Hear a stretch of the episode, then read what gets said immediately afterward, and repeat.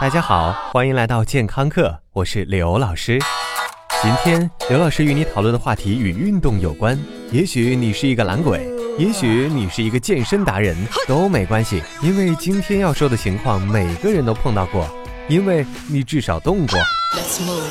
虽然。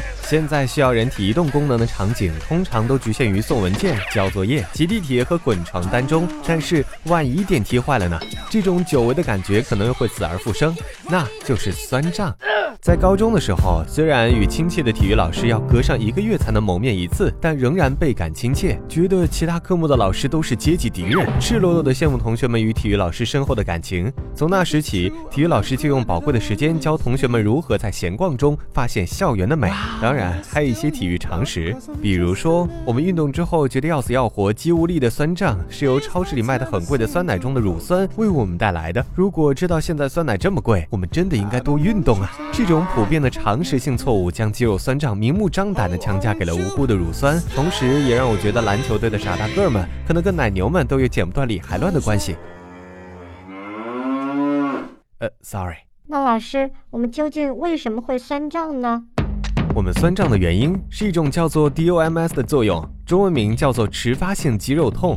随着越来越多健身达人们的加入，乳酸已经快被明智的人类洗白了。因为虽然我们在运动的时候，肌肉确实会产生乳酸，但是科学研究证实，乳酸在我们停止运动后不久就会消失。而现实中，很多人第一天还能相安无事，但第二天就感觉要请病假了。这完全是 DOMS 的作用。而科学界对于迟发性肌肉痛形成的完整的原因研究的并不是十分透彻，但是对于普通人来说，已经足够明白了。当我们在运动的时候，特别是开展一项新的运动时，肌肉会不断被拉伸。只要你不是快枪手，你的肌肉组织会在往复中被撕裂。别担心，这是一种非常非常非常细微的撕裂，就像我们伤口一样。一旦这些细微的撕裂发生，就会导致炎症和酸痛。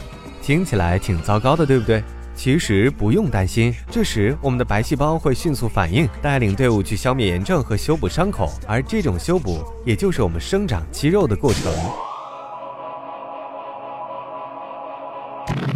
所以在猛男遍布的健身界，无论在国内还是国外，都流传着一句 “no pain no gain” 的口号，企图把酸痛进行到底。但是照例又来到刘老师泼冷水环节。因为 no pain no gain 这种想法完全是无知的人类受了罪就一定会被奖赏的心理，而酸胀程度并不能衡量你锻炼健身的有效程度，同样也不是一个请病假的好借口。有一些运动对于产生 DOMS 是有奇效的，比如离心性肌肉训练、下楼梯等等，都特别容易产生肌肉酸痛。而如果你发现自己锻炼以后肌肉不酸痛了，也别灰心，肌肉不酸痛并不等于你训练没有效果。所以再次提醒大家，酸痛不能与训练效果划等号。有些人他就是完全不酸痛，而即便是酸痛，也绝对是一件好事儿嘛。老师，DOMS 会不会有什么不好的影响呢？当然，不好的影响首当其冲，那就是酸痛了。其次就是无力，因为你的肌肉细胞被破坏，要组织重建需要一点耐心。不过还有一种情况，偶尔也会出现在过量运动中，那就是横纹肌溶解症。如果你第二天感觉十分无力，肌肉肿胀，尿尿也不再清新亮丽，而是酱油色，那么请毫不犹豫的立即前往医院。如果你只是每天跑一个小时的跑步机，偶尔跑一个半小时，呵呵呵，那请放心，横纹肌溶解症暂时还看不上你。最后，如果你想缓解第二天的酸痛，有几点。我想你必须明白：第一，运动前后的伸展运动是没有帮助的，冰敷和按摩也没有作用，而口服布洛芬能缓解疼痛，但是会阻碍肌肉生长。真正有帮助的是在运动之后穿上压缩衣，帮助放松。感谢收听，回见。